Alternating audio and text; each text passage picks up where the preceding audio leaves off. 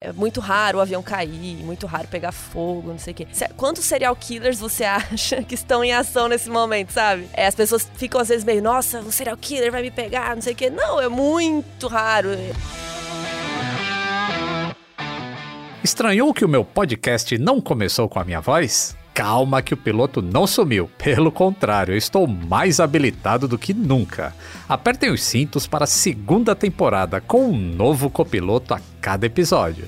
E assim como acontece nos flydecks a 10 mil pés de altitude, a tripulação deste podcast vai conversar sobre carreiras, tecnologia, viagens, músicas, ah, e claro, aviões. Afinal de contas, compartilhar informações também é medida de segurança. E aí, já sabe quem está na cabine de comando comigo hoje?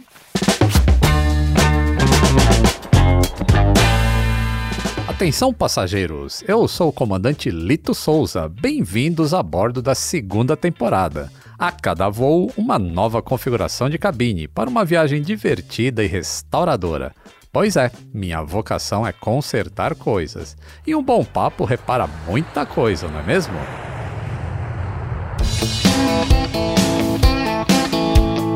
Atenção passageiros. Ideias em modo avião.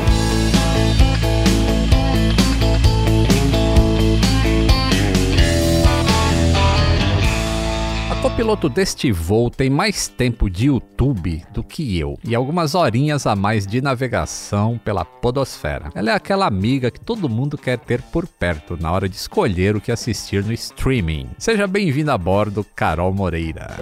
Oi, Lito, tudo bem? tudo bem, Carol? Quer dizer que você só me quer para escolher série, é ah, é. isso? Mais ou só menos. Só essa amizade, Não. né? Tá bom. Aproveitador, né? Antes da gente falar de True Crime, hum. a primeira cena deste podcast é sempre de ficção. Você já se imaginou no comando de uma aeronave? Não. Jura? não, nem a pau. Você tem medo de voar? Não tenho medo, mas eu acho que tem pessoas mais habilitadas para isso do que eu. Eu acho que eu não.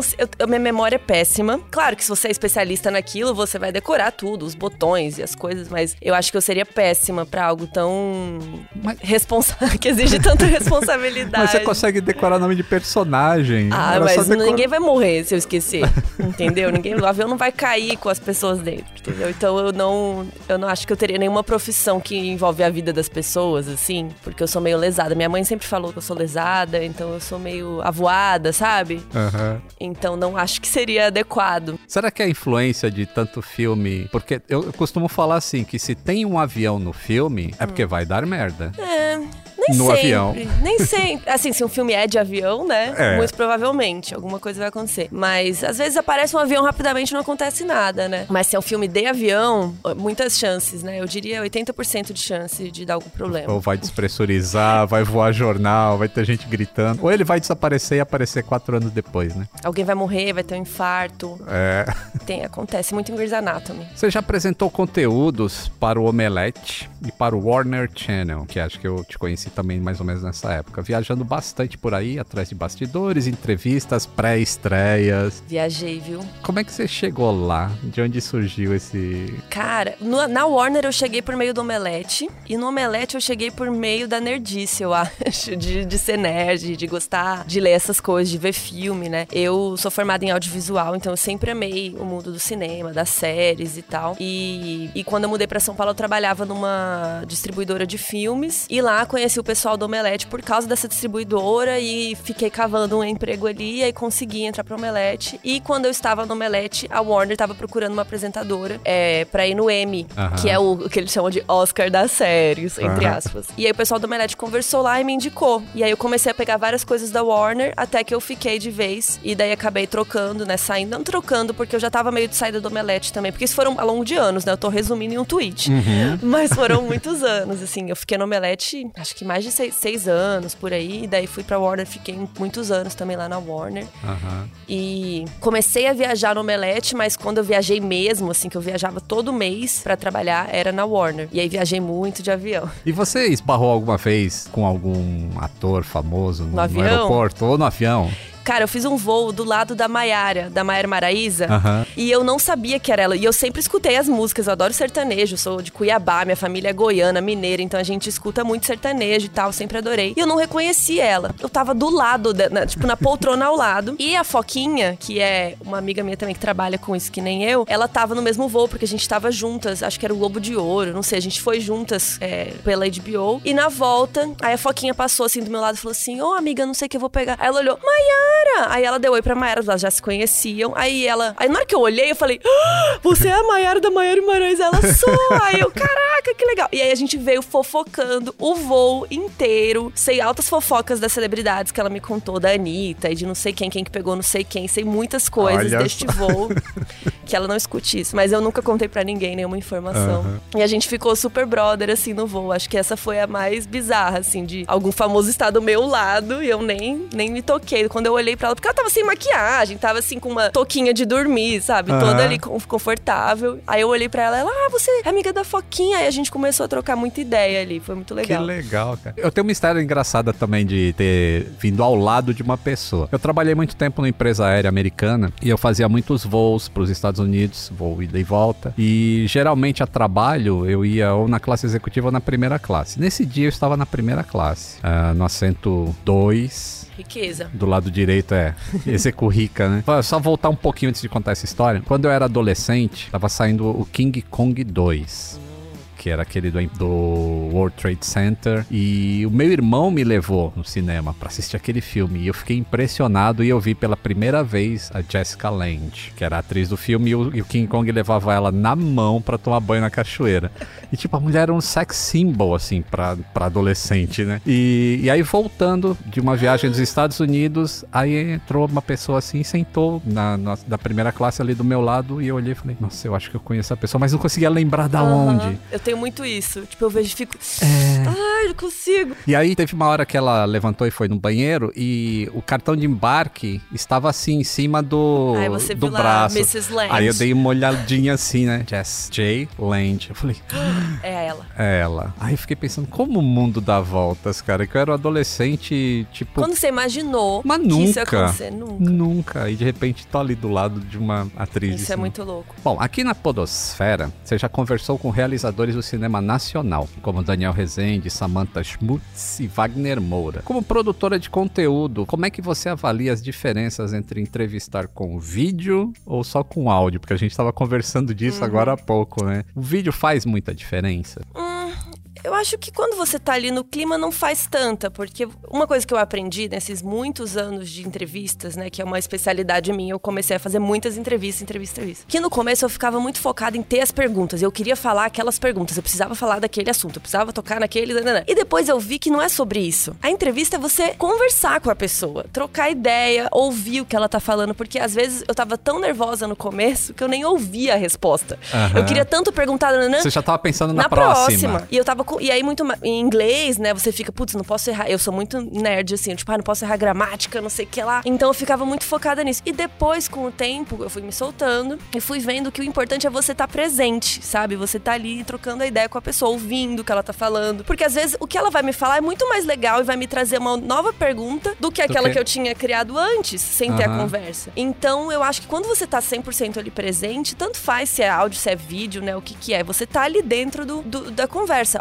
Óbvio que quando você tem vídeo, você tem outras questões além do áudio pra se preocupar. O visual, se você tá bonita, se Aham. tá aparecendo um cabo, alguma coisa. Mas geralmente tem uma equipe mais responsável por isso e eu foco na entrevista, né? Sempre que possível é melhor isso, porque aí eu não fico preocupada com questões audiovisuais, né? Digamos. A gente tem que ter a opção da pessoa. E, e se você não faz o vídeo, a pessoa não tem opção. A Uhum. única opção dela é ouvir. Se você faz com vídeo, ela tem a opção, não quero ver, eu só quero ouvir o, o papo. Então acho que é. E é mais acessível, né? Porque as pessoas surdas podem ver com legenda. Então Sim. você pode trazer mais acessibilidade, assim, que é uma coisa que eu queria trazer no meu podcast no off, né? Que eu queria que ele fosse em vídeo também por isso, porque ele é legendado com o recurso do YouTube. Uhum. É, as pessoas surdas podem ler a entrevista, né? E ver ali. Mas o modus operandi é o que tá no Globoplay, que é o de True Crime, que eu faço com a minha parceira Amabê. Que aí a Uhum. gente fala de crimes reais, a gente conta casos estranhos aí. De assassinos, serial killers e Cara, tudo. deixa eu te contar então mais um Você segredo. sentou ao lado de um serial killer no avião? Não, não. Você viajou com o tipo Conair, com algum preso no avião? Por Também favor. não. Ah, Mas sabe que a minha esposa, quando ela viaja comigo para os Estados Unidos, ela adora aquela série ah, Forensic Files, Uhum. que fala só de crime. E ela morre de medo, mas ela quer assistir. aí depois ela não dorme. ai, coitado.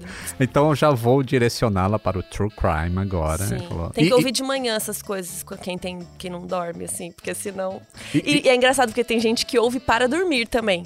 Põe assim, vai ouvindo até dormir, depois volta no dia seguinte pra ouvir o final que perdeu. Pô, imagina o sonho dessas pessoas, como que é, porque você tá dormindo, mas você Ouvindo inconsciente. isso, é. E você tá se baseando mais em crimes nacionais? Vai se basear mais nisso ou É mundiais? de tudo, é bem mundial, assim. É, o, que, o que a gente se importa mais é que tenha bom, é, que tenha boas fontes de pesquisa, né? A gente não quer contar uma história que alguém disse que disse que viu, sabe? A gente quer uma, tenha fontes boas. Então a gente sempre prioriza casos que já aconteceram há um pouco mais de tempo, que tem mais pesquisa, que às vezes tem um livro a respeito, ou que tem algum documentário que a gente possa ir atrás, sabe? Então, dos nacionais, assim, a gente já fez muitos nacionais e a gente sempre tá indo atrás de casos novos, ou casos antigos que a gente ainda não falou, né? Novos no sentido de que a gente ainda não fez, mas que tenham uma base ali pra gente pesquisar, pra ir atrás e tal, pra gente não falar bobagem também, que é muito feio, né? Ainda mais que a gente tá falando de pessoas reais, vítimas reais, famílias que sofreram com isso. Então a gente sempre tem que ter muito respeito pela história que a gente tá contando, sabe? Então a gente busca. Mas tem história do Japão, da Austrália, da Europa. Recentemente teve um italiano. Então tem de tudo, assim, e brasileiro também. Ah, mês passado eu fui pro, pros Estados Unidos, foi acho que os meus 10 dias de férias nos últimos 5 anos. E eu tava meio sem sono no avião, porque ao mesmo tempo eu levei meu filho, eu ficava de olho, ver se ele tava bem e tudo mais. Eu acabei não dormindo no avião. E quando eu não durmo, eu fico normalmente assistindo documentário. É filme, normalmente ele é cortado ali pro avião, e aí nunca me agrada muito. E tinha um documentário que era cinco enganos, ou five mistakes, que o serial killer comete. ah, Que levam à prisão. que levam à prisão.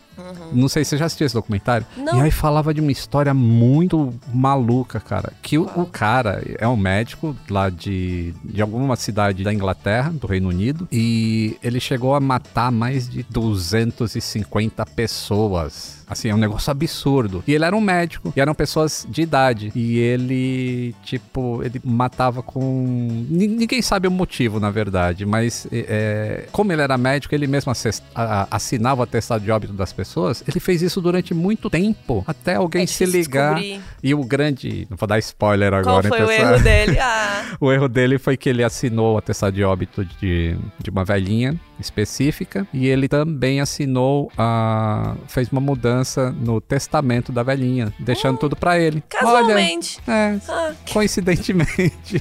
é, aí ficou bem suspeito, né? que louco, né? E esse- essa história que você fala assim de estudar e tudo mais, eu tenho o- aos domingos eu conto histórias no meu canal e a- muitas vezes tem histórias de acidente que eh, na verdade eu falo pra quem tem medo de voar, olha que incongruência, mas eu falo pra quem tem medo de voar, mas eu explico como a aviação aprende com os acidentes do passado para que eles não ocorram mais.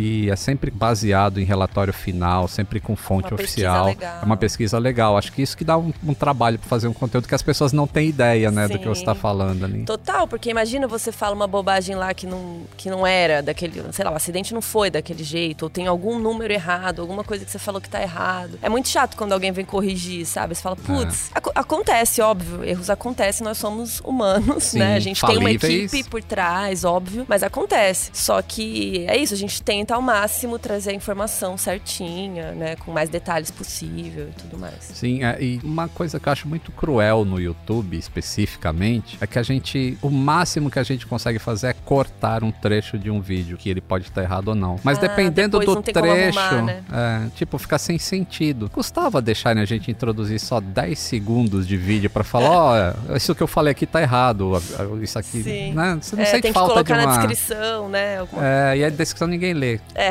Porque tá lá na descrição, clique no link e as pessoas vão no comentário e falam onde tá o link, tá na É. descrição. Ninguém lê a descrição, isso é um fato. Ou às vezes a pessoa nem termina de ver o vídeo e fala, ah, você nem falou de tal coisa. Tá lá tal coisa no vídeo, mas a pessoa não terminou de ver ainda, sabe? Acontece também. O modus operandi tá no top 10 Geralmente tá, não sei como tá Ah, hoje especificamente, a gente pode olhar. Mas o modus operandi sempre tá ali é, nos tops dos podcasts e ele é o primeiro de true crime do Brasil, assim. Então é muito orgulho pra gente, a gente ficou muito feliz, assim, que ele começou em 2020 e em 2020 já ele já foi o primeiro de true crime. É, eu acho que o caminho, assim, pra para ser bem sucedido, assim, ao, ao contar histórias ou a conversar com, com as pessoas, eu acho que é justamente isso, é contar histórias. No início do meu canal eu falava muito de coisas técnicas ou curiosidades ou não sei o que lá. Até que um dia eu fiz um vídeo contando uma história. E o título do vídeo era A Melhor História de Aviação de Todos os Tempos. Pronto, clickbaitzão.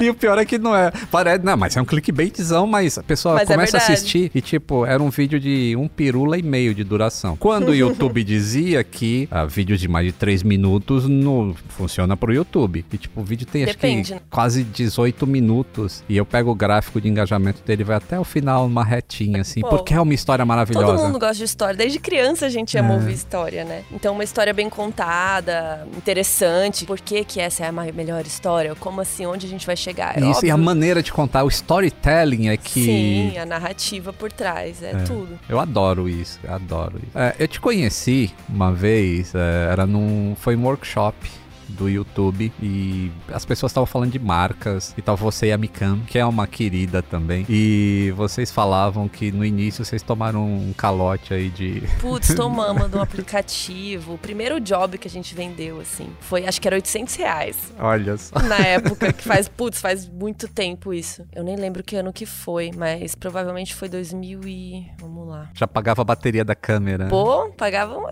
um, lanche, um, naquela, naquela época pagava muita coisa, né? Aham. Que hoje em dia 800 reais já tá inflação, Ah, né? Nem lembre. Tá desvalorizando. É, é, mas a gente tomou um calote do primeiro job que a gente fez, que eu e a Miriam, a gente faz vídeos de Game of Thrones, né? Do, universo das crônicas de Gelo e Fogo, que inclusive são vídeos longos, Aham. e sempre deram certo serem longos. E o público quer que seja mais, quanto mais longo, melhor. E realmente a gente vendeu um primeiro jobzinho pra um aplicativo novo que tava vindo, e era gringo, e aí nunca pagaram a gente esses 800 reais. Mesmo com contrato, né? Não, é com nada. sacanagem. É, a gente foi atrás, aí depois o cara falou: Ah, mas a gente investiu nisso e não deu dinheiro, então a gente não vai pagar. A gente falou, pô, mas a gente entregou o trabalho, É. a gente não fez o vídeo, então você paga a gente. E, e a lógica dele não era essa, aparentemente. Mas aí a gente desistiu também e foi, e criou outros trabalhos e, né, e deu tudo certo Uhum. no final. E isso é bom, porque deu errado pro cara que fez a coisa errada, e vocês É. fizeram certo, estão aí hoje surfando na onda e. Karma is a bitch, né? Inclusive hoje eu acho que. É, hoje eu tô com a camiseta Karma do Karma. a Karma kiss. te mandou um beijo, né? Eu acredito. Eu também. E no Schadenfreude também, acho não sei se é assim que pronuncia. O quê? Isso aqui é o karma instantâneo. Ah, não, como Você que fala? Schadenfreude, acho que é isso. Não conheço. Vamos botar no Google aqui só pra ele. ah, Que é o karma instantâneo? É. Hum, que cê, tipo, na hora já dá o É, retorno na do hora já universo. dá o retorno. É, mas muito rápido. Ah, tem que botar no translator aqui só pra ouvir. Eu acho que é uma palavra em alemão. Scha- não. Foirá. É isso aí. Eu lembrei de. Teve uma, né, já que a gente tá falando do, do seu trabalho aí, do, da, da investigação criminal. Não da investigação criminal, de contar histórias sobre crimes e tudo mais. Uma vez eu contei uma história no meu canal que é muito interessante, que é do DB Cooper. Ah, sim. Você já contou Amo. essa história do DB Não, Cooper? nunca contamos, mas é, ela é contada em Prison Break, né? Eles, é, naquela série tem um personagem que eles tem um boato na cadeia que ele é o D.B. Cooper. Ah, Então, por causa disso que eu conheci a história, dei uma lida a respeito. Não sei muito a fundo, mas eu lembro por causa de Prison Break. e a gente ainda nunca contou. E eu contei por causa da aviação, porque Sim, tem tem avião envolvido. E, putz, é- essa história é maravilhosa. E, tipo, é, é impressionante você, até hoje, ah, Não se sabe ainda quem ele era, né? não sabe quem ele era. Tipo, o que, que Tem-? Tem-se uma ideia, mas não se sabe se foi. se teve sucesso ou não o plano dele. Porque você se joga de um avião, de um 727, pela porta traseira, no meio da noite, com chuva, pousando em um lugar inóspito, qual, Qual a a chance? Você me diga qual a chance. E eu aí- não faço ideia. Depois parece que acharam o dinheiro, O dinheiro. Uhum. porque o dinheiro foi todo marcado pelo FBI e tudo mais. Mas nunca tem assim um lugar confirmando a fonte oficial. Não, esse dinheiro realmente era. É muito. É uma história que. Virou um mistério, né? é, vai ser um desses. Tem. Conhece outra história de mistério assim? Putz, tem muitas, mas eu gosto de história com final, sabe? Eu, eu tenho essa agonia de querer saber o que aconteceu, o que que deu, assim. A Mabê, que é minha sócia, né, minha parceira, ela gosta mais dos mistérios sem solução, é, coisas estranhas, caso, ela adora caso bizarro, tanto que ela tem um, um próprio um programa dela dentro do podcast que chama Caso Bizarro, né, que ela conta histórias tipo é, mortes estranhas que não deu em nada, sabe? A morte da Brittany Murphy. O que, que aconteceu? Quais as teorias? Assim, ah. ela curte essa coisa das teorias e tal. Eu gosto mais de história que eu sei o que, que deu e o que, que acabou, e eu gosto de contar ela da melhor forma possível. Eu gosto mais disso. Assim. Ah, eu também não gosto de história que não acaba, não. Ah, é triste, né? Muito, tem muito caso que vai arquivado, que não sabe o que, que deu, ou que vira recentemente. É, recentemente não, né? Mas saiu essa série Mistério Sem Solução da Netflix, que é uma série antiga até que eles reviveram. Uhum. Inclusive, um dos objetivos da série é ajudar a resolver os casos. No final tem um, se você já viu essa pessoa, mande para tal, tal, tal. Ou ligue, né? né? Antigamente era ligar, hoje tem o site. E, e muita gente ficou puta com a Netflix, tipo, pô, mas cadê o final? O que que, que, que acontece com a história? Eu preciso saber. Então, qual é o título da série? É, Mistério Sem Solução. Então é, é isso. Mas tem um caso bizarro de uma família que morreu inteira. E aí acharam que era o marido, né? Ele matou, teoricamente, ele teria matado a esposa, os filhos e os dois cachorros. Só que o cara sumiu. Não se sabe, tipo, a câmera, tinha umas câmeras, né, de segurança dos lugares, que é o caso da família Dupont de Ligonnès, um caso francês. E seguiram, assim, meio que foram rastreando onde o cara passou com cartão de crédito, com umas câmeras de posto de gasolina e tal. E no final ele entra num mato, assim, numa floresta e sumiu. Tipo, pff, não se sabe o que aconteceu, se ele se matou, onde que ele, se ele fugiu, se ele, se ele tá em outro país. Não se sabe o que aconteceu com Caramba. o cara. E nem se tem toda a certeza que foi ele. Provavelmente sim, por, porque ele né, até sumiu. Uhum. Mas X, sabe? É, dá, é bizarro. Dá um nervosinho, né? É como o, o mistério do desaparecimento do Malaysia MH370. Sim, tem vários desaparecimentos de avião, né? Tem vários. Assim, quando o avião avião cai no mar. Hoje em dia é mais difícil isso, porque o tipo de rastreio é um pouco diferente do que na época do, do Malaysia. Mas sempre que alguma coisa cai no mar, é muito difícil de encontrar, mesmo sabendo a latitude e longitude onde caiu. Uhum. O exemplo é o Air France 447, caiu perto de Fernando de Noronha. Antes, o avião estava caindo já e o computador estava mandando informação de latitude e longitude. É só fazer um xizinho. Uhum. Caiu aqui. Demorou dois anos para encontrar, dois porque anos. ele estava 3.500 500 metros de profundidade. O Malaysia não se sabe latitude e longitude porque o cara desligou tudo. Uhum. Para levar aquele avião para o Oceano Índico. Sabe-se que ele foi naquele sentido por várias contas matemáticas de satélite, onda, blá blá blá blá blá blá. Mas tem um cara que fez uma série de cálculos matemáticos e ele fala: tá aqui o avião, ele caiu neste ponto, não tá ali, né? Mas ele caiu neste ponto. E ele fala, ele até oferece uma recompensa. Se alguém me mandar uma foto desse local aqui do, do fundo do mar e não aparecer o avião, eu vou pagar X. E ninguém fez? Esse cara tá no Twitter. Eu entrevistei ele pro, pro vídeo, inclusive. É. Então, ninguém fez, porque ele acha que tem conspirações envolvidas hum, também é, tudo mais. Sempre tem, tem né? Histórias. Quando a gente não tem como comprovar. É, e aquelas coisas do Triângulo das Bermudas lá? Então, aquilo é. Por que, que não cai mais tanto avião no Triângulo das Bermudas depois que inventaram o celular? Hum. É porque é a tecnologia. A maioria daqueles acidentes que aconteciam era no passado, não tinha muito instrumento de navegação, e aí o tempo ali, putz, ali é onde se formam os furacões. Então, uhum. o clima é um fator decisivo para avião ou navio sumir ali naquela área por acidente. Sim. E caiu na água, acabou, você não sabe onde tá. Uhum. E aí criam-se as conspirações, todo mundo. E o triângulo ele foi se adaptando, né? Porque caiu um avião mais longe, eles aumentavam uma perninha do triângulo para chegar até lá. E acontecia a mesma coisa. Uma vez eu fiz um vídeo sobre isso. Vou Quando ver. você pega o planeta e vai pro outro lado, né? Tipo, a gente tá no ocidente, vai pro oriente, naquela mesma latitude e longitude do, do Triângulo das Bermudas, acontecia um monte de acidente também, porque você tá numa área que o planeta é instável. É instável. Então, do outro lado, por que, que não chamavam o triângulo lá perto do Japão? Só que ela também de um triângulo das Bermudas no seu avião. Uhum. Então é tudo imaginário. Triângulo das calças. E aí no. Isso tem uma pesquisa interessante, que aí mostra o primeiro cara que escreveu um livro a respeito disso. Ele criou o triângulo Triângulo das Bermudas, onde tinha o termo, assim. O termo. E aí ficou, e aí virou imaginário coletivo. Bem legal. Legal. Né? Eu amo essas histórias. Você sabia que teve um caso no Brasil de um sequestrador de avião que ele sequestrou um 737 da VASP? Ele entrou armado, vai vendo. Anos, não, anos, não anos 90. Não. Ele entrou armado em Confins e entrou no avião da VASP. Quando tava chegando perto do rio, ele se levantou, começou a dar tiro na porta do, do avião. Aí atingiu, inclusive, um piloto que estava lá dentro, no- que tinham três pilotos na cabine nesse dia. Aí, aí abriram a porta e ele anunciou o sequestro e queria desviar o avião para Brasília. Não conhece essa história? Não. E ele queria jogar o avião em cima do Planalto, no Olha, Congresso Nacional. Muita gente já teve esse sonho. É, então. E aí, naquela Caraca. época, era Sarney, o presidente do Brasil, e inflação, e não sei o que lá. E eu não gosto de romantizar a vida desse desgraçadinho aí. Ele se chamava Raimundo Nonato, que é o nome do professor da escolinha, Aham. professor Raimundo. É, e porque é muito triste o que aconteceu naquele cockpit. Ah, o copiloto, eu conheço a filha do copiloto que estava nesse voo. Ele tem uma hora que a torre chama ele e ele vai pegar o microfone para responder à torre e o sequestrador acha que ele vai pegar alguma arma, alguma coisa e atira na cabeça das- deste piloto e ele Faleceu. morre a bordo.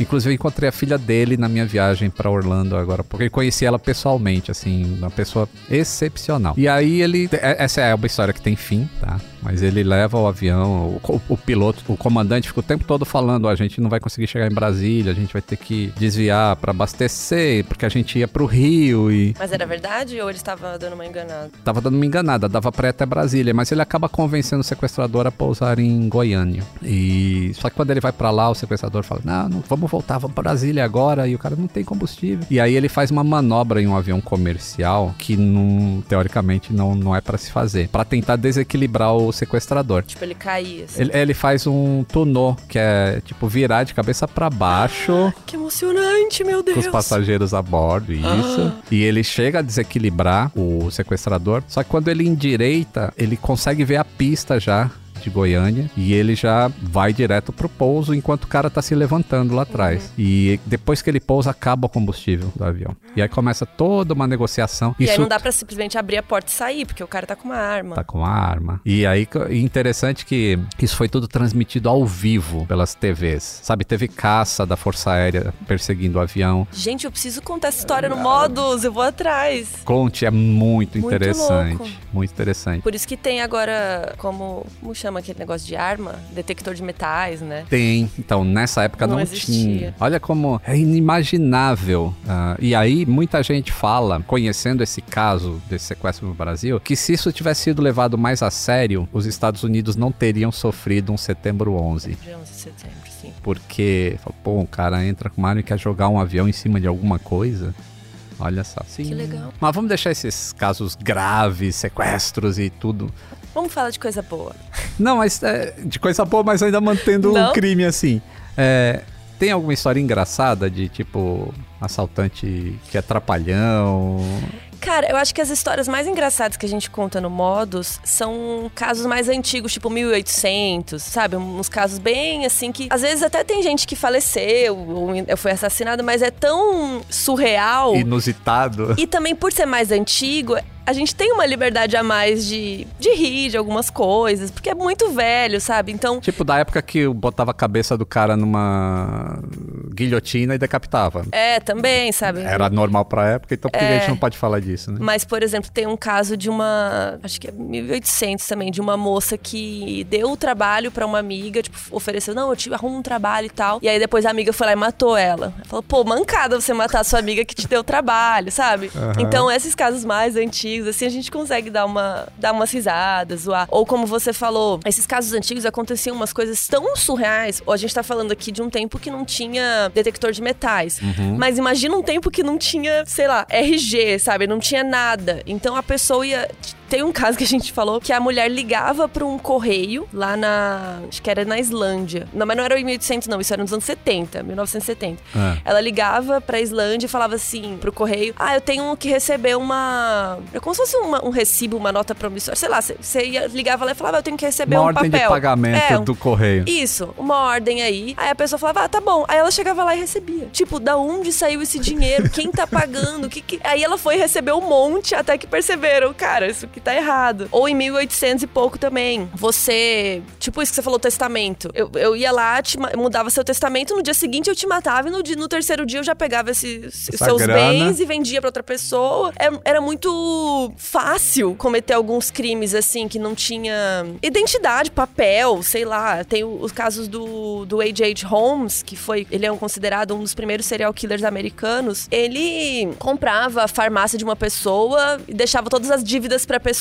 Não, ele vendia a farmácia dele com todas as dívidas pra pessoa e depois fugia embora. E a pessoa ficava lá com um monte de dívida para pagar e não se achava mais o cara. Sabe uns problemas assim, idiota, que hoje em dia não tem como você vender um negócio cheio de dívida e sumir. Uhum. Então, além de assassino, ele era caloteiro também, sabe? Nossa, ele é um dos maiores caloteiros, assim, que a gente já contou. Então tem umas histórias mais engraçadas nesse sentido de umas coisas absurdas, né? Que você fala, meu, não é possível que isso acontecia. É engraçado, aí a gente reclama, assim, de leis ou de algumas coisas que parecem muito. Se tem uma lei é porque alguém já fez. É. alguém mas já fez coisa. Quando você começa a pesquisar o passado, assim, você vê, nossa, mas era assim que a sociedade agia? Sim, era é muito, muito louco. louco. É. é. essa coisa de. Tinha muitos casos antigos dessa época, 800, assim, que as meninas viajavam para uma cidade, viajavam para os Estados Unidos, sei lá, uma menina europeia viajava com 15, 16 anos para os Estados Unidos para procurar uma vida melhor, para procurar um marido, aquelas coisas. E a menina sumia. E tipo, como que a família vai, sabe? A menina ia de navio 15 dias, sei lá quantos é. dias para chegar. Como que a família ia descobrir o que, que aconteceu com essa menina? Não tinha telefone, não tinha um e-mail, não tinha um zap, não tinha, mal tinha carta. A carta demorava, sei lá, um mês para chegar de volta, sabe? Então era muito comum os desaparecimentos que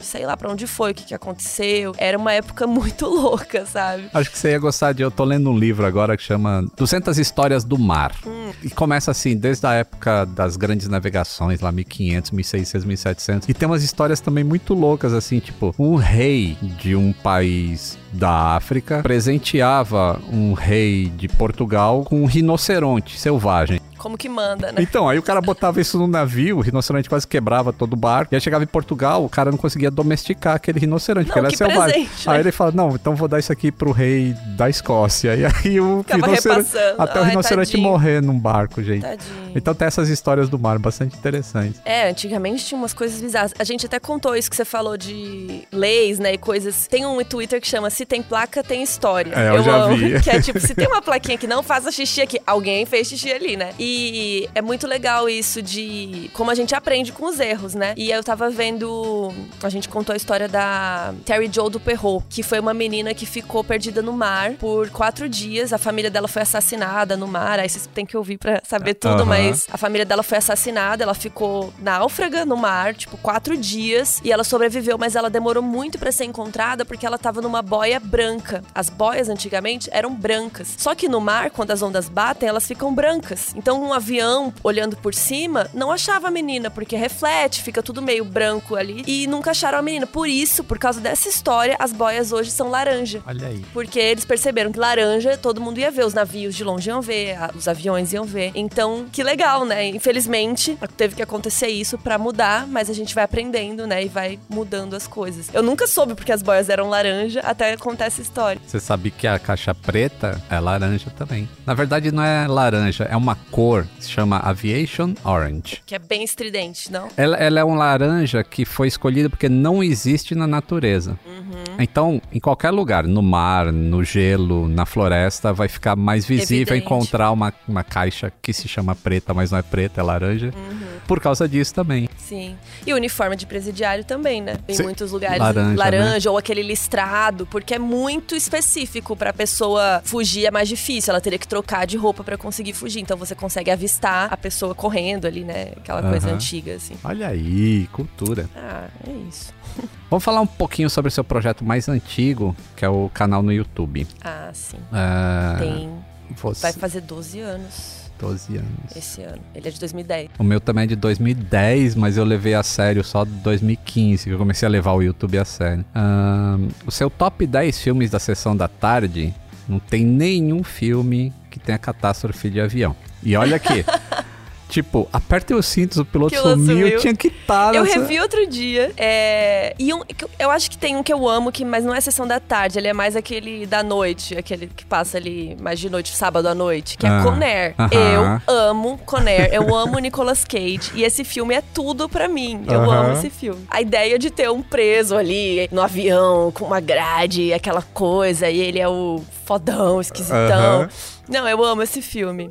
Mas qual que é o seu filme favorito de avião?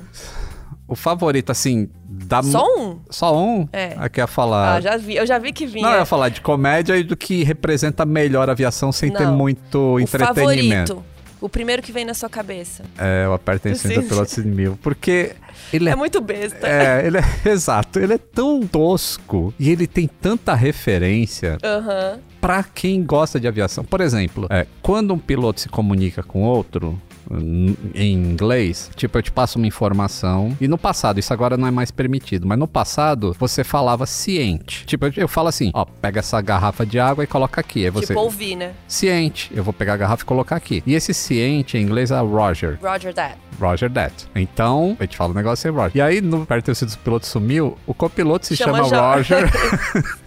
Então fica Roger, Roger. Roger, Roger, fica Roger. aquelas. É, é piadinha de quinta série. Mas que você morre de dar interna, risada.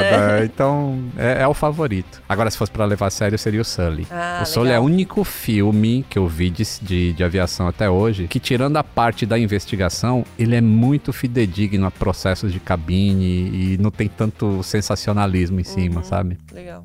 Porque quando a gente vê um avião no cinema, que nem a gente falou, já vai esperar que vai ter catástrofe. Uhum.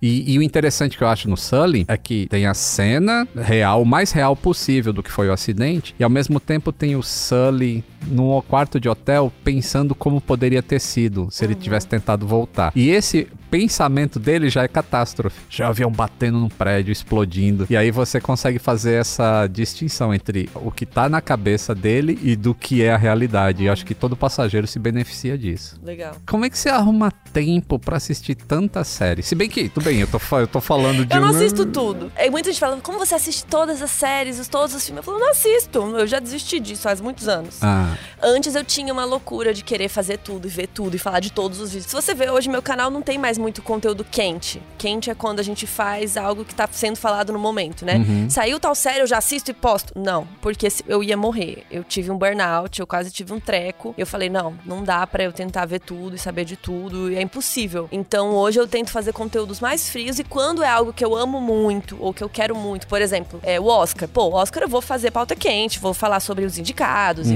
enfim, óbvio. Mas tem outras coisas que eu evito já pra não ficar louca, assim. Mas é uma, é uma questão de desistir mesmo. tipo, não dá pra ver tudo, não dá pra fazer tudo. E eu priorizo pelos temas que eu gosto mais, ou por indicações, né? Se tá indicado ao Emmy, tá indicado ao Oscar. E aí eu vou atrás e assisto. Mas é difícil, é muita coisa, ainda mais hoje em dia com streaming, porque quando eu comecei no YouTube, já que estamos falando Aham. disso, é, a gente tinha canais de TV aberta, canais de TV a cabo e filmes do cinema, uhum. né? E, e sei lá, filme que seria alugar depois, mas assim, as novidades eram os filmes do cinema e, e as séries, né, que iam saindo, mas as séries saíam assim, tipo, a HBO está lançando uma série nova, vai passar todo domingo, tal hora. Então era muito mais fácil você acompanhar as novidades. E conforme chegou a Netflix, chegaram os outros streamings, hoje tem Globoplay, tem muitos outros, é muito difícil, porque, sei lá, cada fim de semana estreiam não sei quantas coisas em cada streaming. É E você tem impossível. acesso a todos cinema? os capítulos de uma vez só, que Sim, aí você fica também. plantado ali, né? A, a tal da coisa da maratona. O que também é maratona pra quem produz conteúdo, às vezes complica, porque é meio que se esgota rápido o assunto, né? Uhum. Então, sei lá, Dark, por exemplo, foi um que eu fiz. É, eu tive acesso a todos os episódios antes e eu fiz 10 vídeos e soltei no mesmo dia. Porque eu queria que as pessoas vissem vídeo a vídeo, né? Assistiu ao primeiro episódio da terceira temporada e assistiu ao meu primeiro episódio explicando aquele episódio. Só que pensa como que foi pra eu produzir 10 vídeos e soltar de uma vez num dia, sabe? Bastante difícil. E aí, isso também se esgota rápido. Daqui um mês, esse assunto meio que já, já, já tem outra série saindo, já tem La Casa de Papel, já tem não sei o que lá, já tem a nova da HBO. Então é muito difícil com os streamings você conseguir estar em dia e assistindo tudo e você fica louco. Até o público não consegue escolher, né? Tudo É. que tem pra ver de todos os streamings. Então gera um pouco de ansiedade, né? É, e, e a gente, né, pra você principalmente que fala desse conteúdo, existem diversas tribos de pessoas. Então tem o hype do Round 6, e aí você, putz, tá todo mundo falando disso, aí você quer assistir. Mas tem uma outra tribo que tá falando de outra coisa. Você, não quero assistir Sim. aquela. É realmente. E essa é, eu acho que é o grande mal de hoje. A, a gente. Uma vez eu li, alguém falou assim: a gente não tem excesso de informação. A gente tem filtros não efetivos do que vai ver ou assistir. E eu também li uma vez que o Rubens Evaldo Filho, ele tinha acho que três ou quatro TVs, assim, na sala. E ele assistia quatro filmes de uma vez. Não é. Consegue imaginar Não, é isso? impossível. Numa época pré-streaming. Mas o. Evald Filho, ele tinha fama de dormir nas cabines, tá? É? A cabine é quando a gente assiste aos filmes de manhã, sabe? 10 da manhã a gente vai assistir a um filme só pros jornalistas, e chama cabine. Ah. Apesar, olha só, né? Olha. Tudo com a conexão. Mas imagino que antigamente isso não devia ser no cinema, devia ser numa cabine, né? Aham. E, e o Evald Filho, a gente, eu já vi ele dormindo em cabine, enfim. É, Ele, eu não- acho que ele não consegue, né? Assistir ao filme dormindo. Tudo- Não. Ou quatro filmes ao mesmo tempo, não conseguia, né? Será que ele tinha fonte assim? Alguém passava, ó, eu assisti isso aqui enquanto você dormia e. É, e, e é isso. Mas é, é difícil, tem muita coisa, né? Eu tenho uma curiosidade, assim, é, eu nasci no fi- finalzinho dos anos 60. 67 eu nasci. Quantos anos você tem? Muitos. O que que você passa na cara? A minha esposa Quero cuida bem de mim. Nossa. É engraçado que quando eu comecei a ouvir músicas ali, sei lá, 7, 8, 9 anos de idade, eu gostava de músicas que não eram do meu tempo. Então eu Sim. gostava. Beatles já tinha acabado e eu era apaixonado por Beatles, Rolling Stones. Rolling Stones existe até hoje, mas tipo, eu gostava do- de coisas do passado. Você assiste também séries do passado, assim, coisas que não são da época que você nasceu e você gosta? Sim, sim. Não, acho que as minhas séries favoritas eu vi quando elas já tinham acabado, assim. Friends.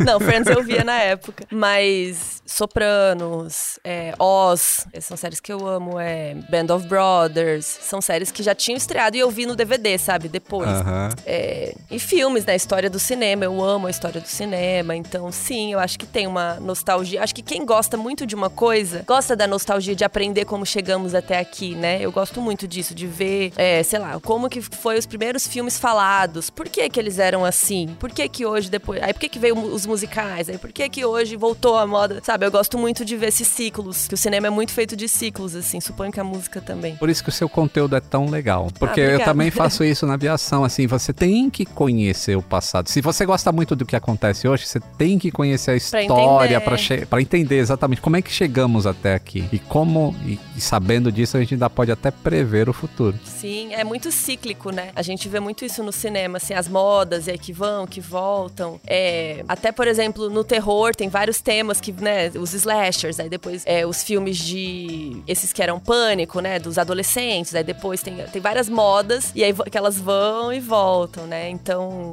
é muito legal ver como o cinema vai reciclando coisas, vai voltando. E agora a gente tá nessa moda de reboot, re, re tudo, né? É. É, re, remake.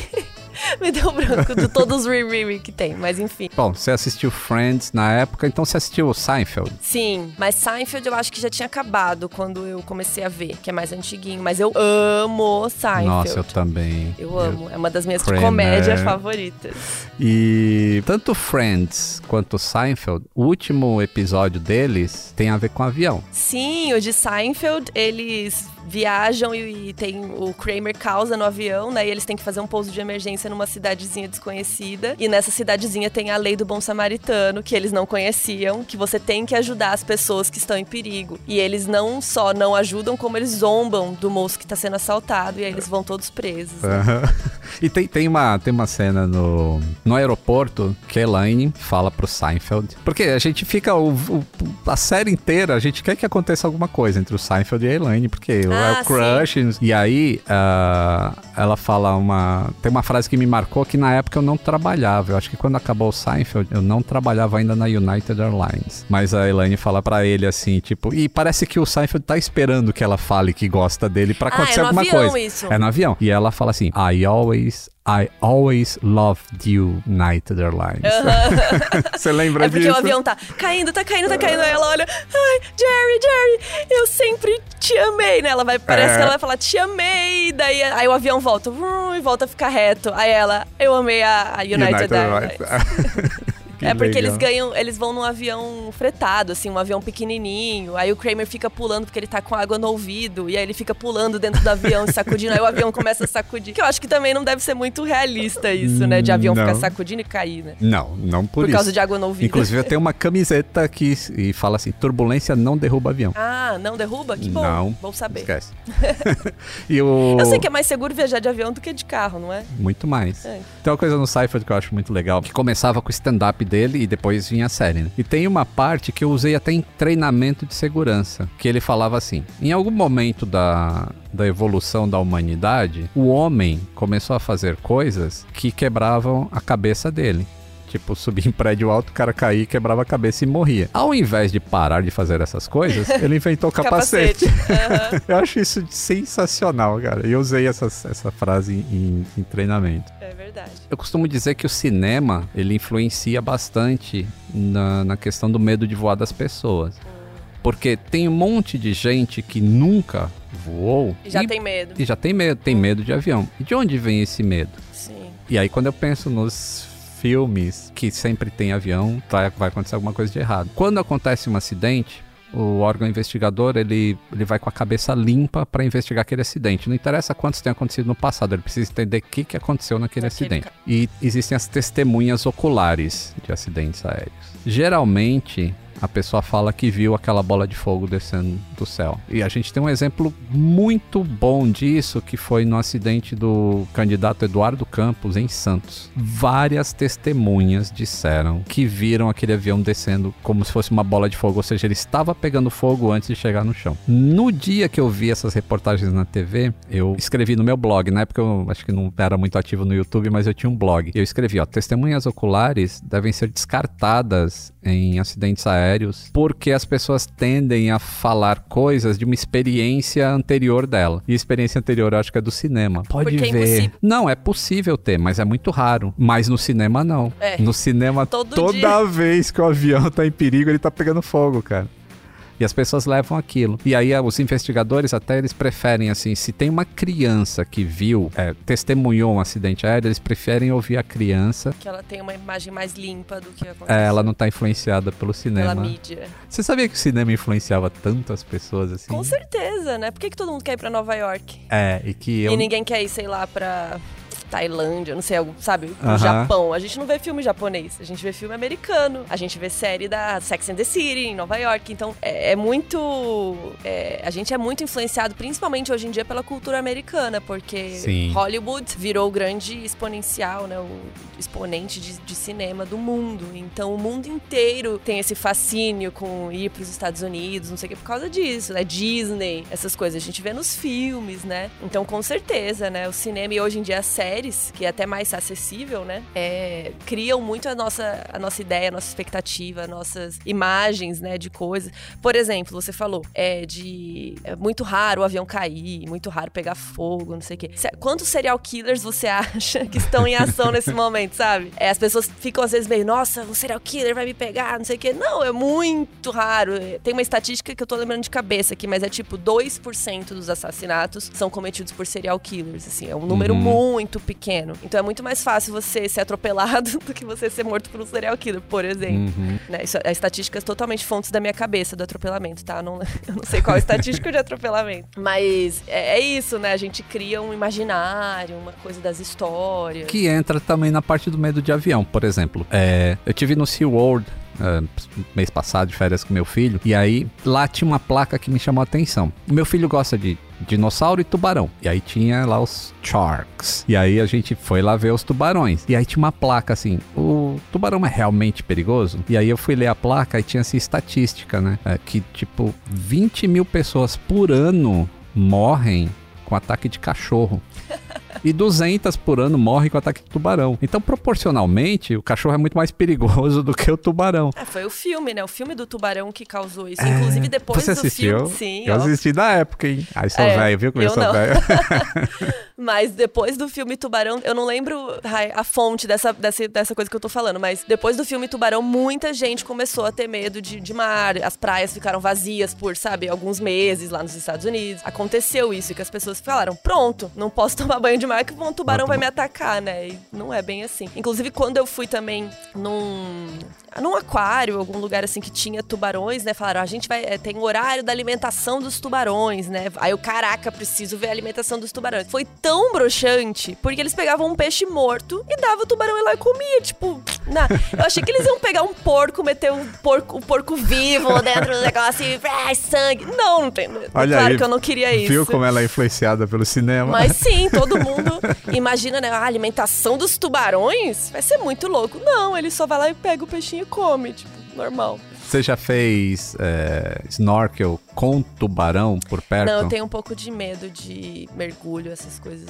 Não é muito minha, minha vibe. Eu fiz uma vez na República Dominicana, é um, tem um lugar cercado lá, mas ele só fala assim: ah, você vai mergulhar com umas raias e não sei o que lá, mas tem tubarão também. E uma coisa que eu tava esperando era um tubarão pequeno. E quando passou o tubarão do meu tamanho, eu falei: não interessa o quanto esse bicho tá alimentado, eu influenciado pelo cinema, vou sair daqui. Aí não fiquei muito tempo. Mas dá medo, viu? É, porque ele é dentuço, né?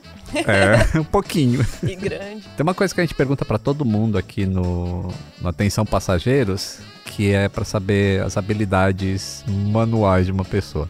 Você tem habilidades pra consertar coisas?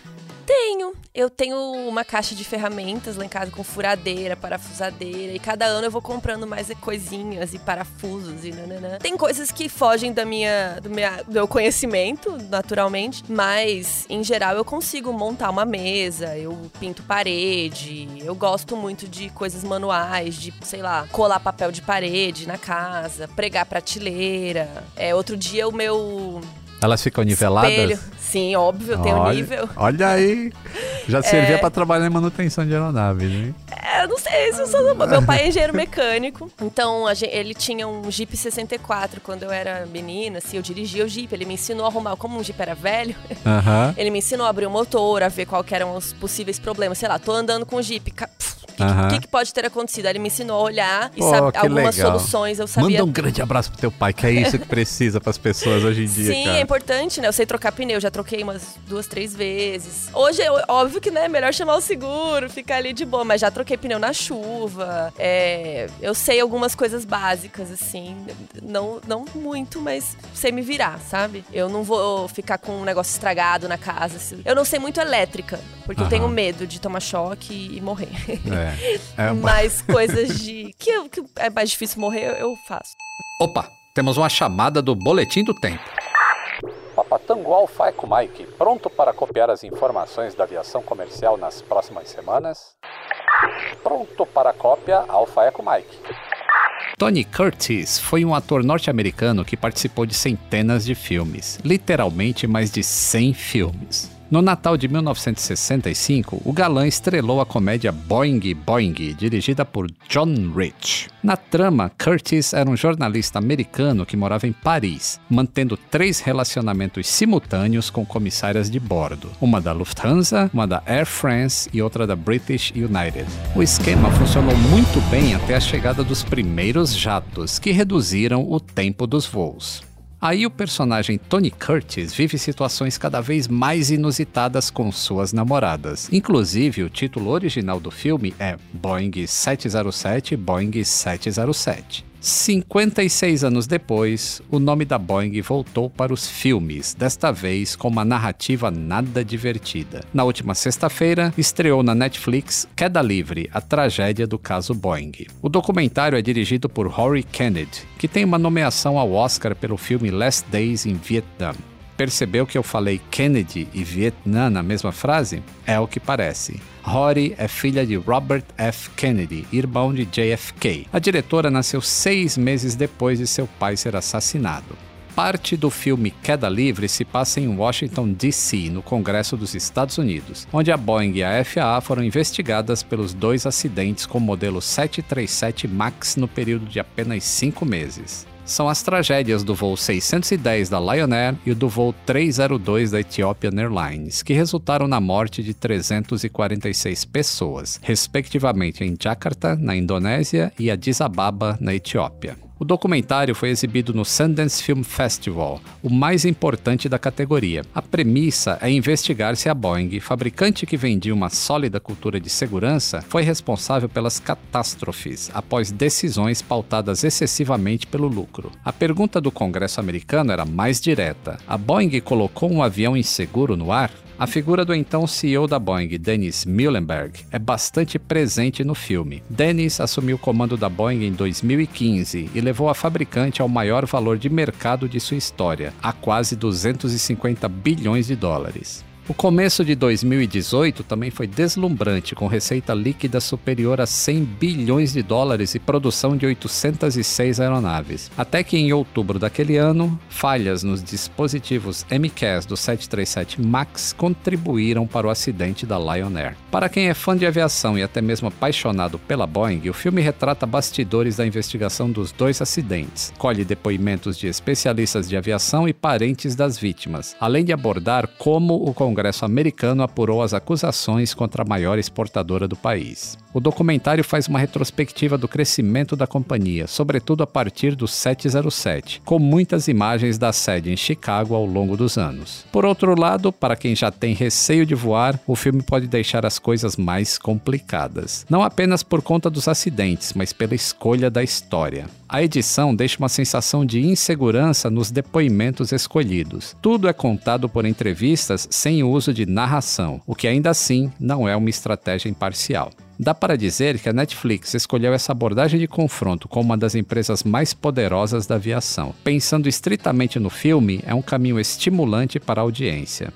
Eu achei que o filme não trouxe muitas novidades do ponto de vista do que já se sabia da investigação e ele toca em assuntos de maneira superficial e também parte da premissa que um fator único é capaz de causar um acidente aeronáutico. Apesar disso, a história é contundente e com certeza deixa a imagem da Boeing bastante arranhada. Agora é a vez das notícias curtinhas, as ponte aéreas. Zara Rutherford, guardem o nome dessa piloto. Ou talvez nem precise, basta consultar o Guinness Book.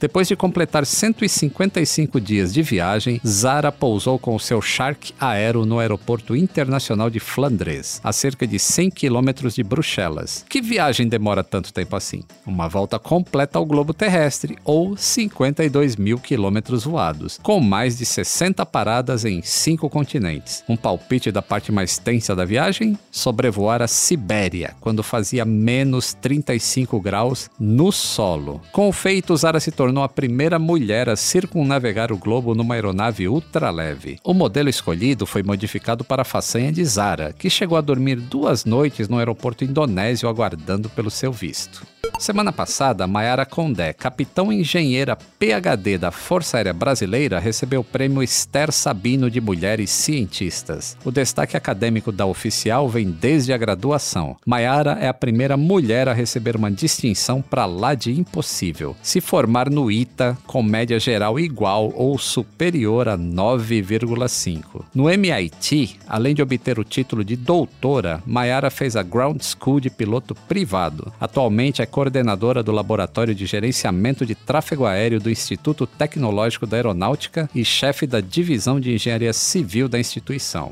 Você deve ter visto as imagens de um 737 MAX da Gol arremetendo por conta de um jatinho na pista do aeroporto de Guarulhos. Para começo de conversa, o caso aconteceu no dia 15 de fevereiro, mas só virou notícia no dia 21. O avião da Gol vinha de Brasília e sua aproximação foi registrada pelo canal SBGR Live, que mantém uma câmera apontada para o maior aeroporto do Brasil. A cena foi veiculada na mídia com as orientações da torre de controle, que solicitou que o piloto arremetesse. Em três segundos, o procedimento de segurança já estava em curso. O Learjet 40 ultrapassou a barra de parada sem autorização da torre porém não cruzava a pista 9 da direita naquele momento, como foi noticiado. Lá no meu canal eu fiz um vídeo explicando detalhes desse evento, assim como será a investigação para analisar a severidade do caso. Vamos ver como é que está o clima lá na cabine de comando?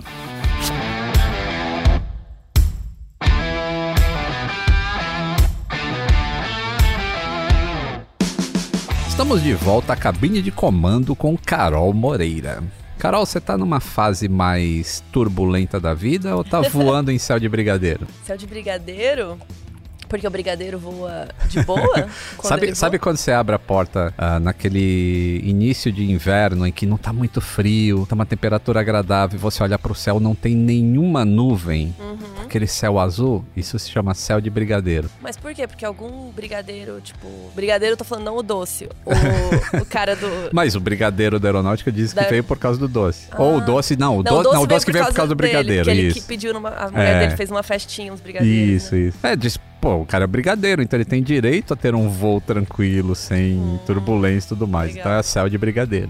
Ah, que legal. Eu tenho uma tatuagem que chama Calico Skies, que é uma que significa o céu quando ele tá todo colorido, assim, meio laranja, meio rosa, meio azul. E é uma música do Paul McCartney, já que você falou dos Beatles, que eu Aham. amo muito o Paul. Você leu a biografia do Paul McCartney, que é um livro assim Não. de quase um eu palmo de tenho umas grossura. biografias dele, mas essa grandona eu não li. Cara, é assim, por amar os Beatles e por, por tudo que eu li sempre dos Beatles, eu Essa é sempre melhor. gostei mais do John Lennon. Ah, agora Pera, você gosta do Paul, é? Calma, vou chegar lá, vou chegar lá. Eu era extremamente. Assim, quando você é adolescente, você é aquele, né, revoltinha. E, pô, o John Lennon é a imagem da revolta, do, da contracultura, do posicionamento político, de, do anarquismo controlado e tudo mais. E, pô, aquilo, eu me identificava com aquilo. Eu achava o Paul era. ah, Tipo, Mais coxinha. É, mais coxinha, exato. Aí eu fui ler a biografia do Paul porque eu gostava muito de Beatles, então tenho que ler sobre todos. Cara, mudou minha cabeça sobre Paul McCartney. Paul é tudo. E agora vendo a Get Back, Ah, você está assistindo? Nossa. É muito foda. Muito. Não, é. Eu não entendo muito de música, mas quando eu descobri os Beatles, assim, eu fiquei viciada, eu amei. E aí eu descobri essa música, que é Calico Skies, que é tipo céus de algodão. Quando o Aham. céu fica bem diferente, sabe? Meio laranja, meio rosa, meio bonito, meio doido, assim. É o céu de, de algodão, né? O Calico Aham. Skies. E aí agora você falou do céu do brig- de brigadeiro, eu lembrei disso. Aham. Mas voltando pra minha vida, eu acho que eu tô, tô mais pro brigadeiro do que pro, pra turbulência. turbulência. tô numa fase boa, é, tô, tô mais tranquila. O nosso podcast, né, o Modus agora tá no Globoplay. Aí, A gente- parabéns. é. Somos colegas de casa agora. Pois é, a gente tá chique, é, as coisinhas estão tão indo bem. Adotei um cachorrinho novo, tô com dois agora. E essa, essa fase é turbulenta. Qual que é a raça filhotinho. dele? É, vira-lata. Ah, Raça vira-lata. os melhores, É. os melhores. Raça cachorro. e eu adotei um filhote. Essa parte é um pouco turbulenta, assim, porque filhote dá uma causada. Inclusive, quando eu chegar em casa agora, eu tenho certeza que ele vai ficar louco, vai querer roer tudo e pular em mim, aquela coisa. Mas tá tudo indo bem, assim, acho que tô, tô bem. Vou fazer umas coisas aqui que eu não gosto, que é tipo Android ou iPhone. Então, Ah, mais tá. voltado pro cinema. Porque tem, sabe que tem essa rivalidade na aviação também, né? É Boeing ou é Airbus? Hum, eu nem sabia a diferença. DC ou Marvel? Nenhum. Ah, nem Deadpool? Não, eu gosto. Eu gosto de alguns filmes específicos, mas eu acho essa rivalidade não faz sentido pra mim. E eu não. Mas você gosta dos dois ou não gosta de filme de super-herói? Hoje em dia eu já não assisto mais. Se você me perguntar cinco, os últimos filmes de super-herói que eu vi, eu nem sei te dizer, se faz muitos anos. Mas você de assistiu Deadpool, Sim, com certeza. o primeiro, Sim, eu a- acho com a incrível. abertura de Morning Angel? Aquela abertura, você É muito bom. Eu gosto de filmes que quebram a quarta parede, né? Que falam com o espectador, assim. Então, Deadpool é um personagem que já nos quadrinhos fazia isso. Eu gosto muito disso. é, Mas em geral, eu gosto de algum, do filme do Logan, por exemplo, que foi um quadrinho mais diferente, né? Tem algumas coisas assim que eu gosto, mas em geral eu não assisto mais. Porque eu trabalhei no Omelete e na Warner muitos anos. Então eu assistia muito filme de herói. uhum. Me deu uma. E agora tá tão. Todo dia tem um, sabe? Eu me cansei um pouco assim. Nada contra, não é por nada, sabe? Não sou que nem o Scorsese, que é tipo, "Ah, os filmes de. Não. Aham, Eu acho aham. incrível, acho que tem que fazer, mas não me, me atrai mais, sei lá, cansei, não, não me interessa, sabe? Não é algo que eu falo, caraca, eu tenho que ver o novo filme do não sei o quê. Então, acho que nenhum. Eu falei quando eu voava, o que que eu assisto. E você, quando pega voo longo aí, o que que você assiste? Ou você dorme o voo inteiro? Não consigo dormir. É muito, muito difícil pra mim. Eu me sinto. Eu tenho muita dor na coluna. Então, principalmente, eu viajei uma vez na riqueza, né, lá na frente. É, e nessa, dessa vez eu dormi, que nem o neném, fiz conchinha de ladinho, foi show. Agora, aquela cadeira dura. Pra mim é muito incômodo. Eu sou. Eu tenho É 1,70m. eu alta, tenho, né? É, eu sou alta, assim, pra mulheres, né? Eu tenho 1,73. Então me incomoda. Eu tenho muita dor no joelho. Estou tratando, gente, tudo isso, tá? Faço fui na acupuntura hoje, faço físio, faço musculação. Mas eu tenho muita dor. Então ficar ali sentado muitas horas pra mim me incomoda muito. Então eu fico com muita dor. Inclusive teve uma vez que eu tive uma crise de pânico, ansiedade, sei lá, porque eu tava no meio, na fileira do meio entre duas pessoas. E aquilo pra mim foi assim muito difícil. Eu comecei a ter um negócio, o meu braço começou a formigar. Eu achei que eu ia morrer, foi horrível. É, então pra mim é- eu preciso estar bem distraída, vendo alguma coisa e tal, que me ajuda muito. Eu não consigo dormir muito, não. E eu gosto muito de ver algo que me deixa mais curiosa, acho, pra, pra eu engatar em algo, né? Porque se eu for dormir, beleza, vai acontecer, mas eu quero ver alguma coisa que me deixe ali, sabe? Tipo, interessada. Então, acho que documentários, às vezes, né, curiosos. Ou alguma série que eu já esteja vendo, que eu já esteja, sabe, no meio de alguma série, aí eu baixo vários e assisto de uma vez. Mas acho que não tem nada específico, assim, que eu prefira ver. Eu gosto muito de ver série. Hoje em dia eu gosto mais de ver série do que filme, em geral. Quando eu lia livros, mais do que eu leio agora, é, principalmente eu gostava muito de poesia. Não tem nada a ver assim. Eu sempre fui, eu sempre trabalhei em aviação, eu sempre fui um cara técnico, eu trabalhava em manutenção de aeronaves, mas eu sempre gostei também de poesia. Eu sou um fã de Fernando Pessoa. Eu li quase tudo que foi publicado de Fernando Pessoa, embora ele só tenha publicado um livro, a obra dele é gigantesca. E eu costumava guardar alguns poemas e algumas frases, principalmente quando eu era, sei lá, 20, 22 anos. E eu faço isso com filmes também. Alguns filmes eu separo algumas frases assim, que fazem muito sentido. Você faz isso também? Não, separar frases assim. É, tipo, tem. E às vezes é filme que não tem nada a ver. Tipo, tem um é, Equalizer com Denzel Washington. que. X. X. É um filme desses de ação, aventura, um filme lá. Mas, tipo, tem uma frase que, que ele, ele recupera um garoto de rua ali, que o cara tem tudo pra entrar no crime, e ele vai dando dicas, e, né, e aí ele consegue recuperar o- a pessoa. E ele deixa uma frase no muro uma vez, que ele ensina o cara a pintar muro, ganhar dinheiro pintando muro. E ele deixa a frase assim, I leave you the best of myself. Aí eu falei, caramba, é isso. Você tem que. Quando você cria conteúdo, na verdade, eu acho que a gente tenta passar isso pras pessoas, o melhor da gente, pra que elas. Ou pode gostar ou não gostar, mas a gente Que tá saia passando o melhor ali, da né? gente, né? Uhum. E aí eu costumo. Eu gosto muito de grifar livro. Eu sou a louca de grifar. Tem gente que me condena por isso, acha errado, que não pode grifar livro, não sei o quê, mas eu gosto de grifar. E eu gosto de grifar até ficção, por, por isso também. Alguma frase que eu achei interessante, alguma coisa que, que me pegou ali, eu grifo. Eu acho com marca-texto, assim, eu acho Aham. legal. Frases legais, gosto. Inclusive, quando eu leio no Kindle, isso. Eu faço a, a grifagem do Kindle, mas é mas diferente. é diferente. é. É, é. Mas eu gosto muito de ler no Kindle também. Kindle ou livro, os dois. Trilha sonora, porque Hum. é, o canal se chama Aviões e Músicas, então vamos falar só um pouquinho de música, a gente já falou um pouquinho, mas, Eu sou muito ruim de música. mas de trilha sonora específica. Cara, eu não manjo nada, nada. Música pra mim é um mundo totalmente diferente. Tanto que até já me chamaram, tipo, ah, você quer apresentar uma premiação de. Melhor trilha sonora. Não, do- não de trilha sonora, mas tipo, como eu apresento muito. Eu sou apresentadora, óbvio, eu consigo apresentar qualquer tema. Se você quiser que eu apresente um programa de avião, eu vou estudar, vou aprender e falo o texto lá, beleza. Mas coisas que são ao vivo, né? Comentar o Oscar, por exemplo. Show. Comentar o Billboards, não sei, MTV Awards de música. pff, Aham. Eu falo, não, eu não tenho a menor capacidade. Eu não sei nem quem é Billie Eilish, sabe? Outro dia que eu descobri. A Dua Lipa eu achava que era um DJ homem. Até eu ver uma foto Oi. da Dua Lipa. E ela é um símbolo do feminismo na música. Então, eu mas não faz tempo já que eu descobri isso. Foi antes da pandemia. Mas eu achava que Dua Lipa era um homem que era DJ.